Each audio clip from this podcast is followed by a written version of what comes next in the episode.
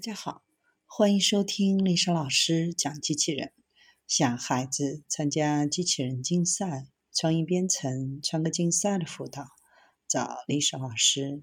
欢迎添加微信号幺五三五三五九二零六八，或搜索钉钉群三五三二八四三。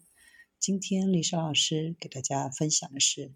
无人机飞入废弃的切尔诺贝利核电站，进行核电站反应堆采集。二零一九年，瑞士 Flyability 公司在切尔诺贝利核电站有一个谜团要解开：废弃的核反应堆中是否还有核废料？最后，无人机破解了这个谜团。灾难发生时，切尔诺贝利核电站的第五个反应堆正在建设中，接近完工。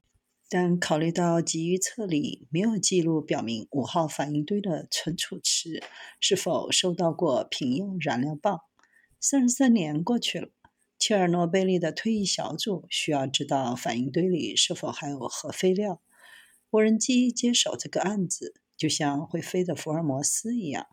这次使用的是 Flyability 公司的 Alios2 无人机。这款无人机主要用于室内飞行。切尔诺贝利的任务压力很大，因为要飞过的墙超过二百三十英尺高。如果信号丢失，就无法让无人机返航。但是这次任务最终非常的成功。切尔诺贝利的负责人对能够收集到五号反应堆的视频和图像非常满意。调查的最终结果是，存储池是空的，没有核废料。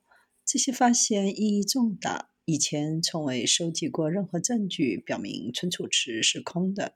任务结束后，切尔诺贝利退役小组计划将 Alios2 收集的视觉证据列入提交给国际权威机构的关于核电站反应堆状况的报告中。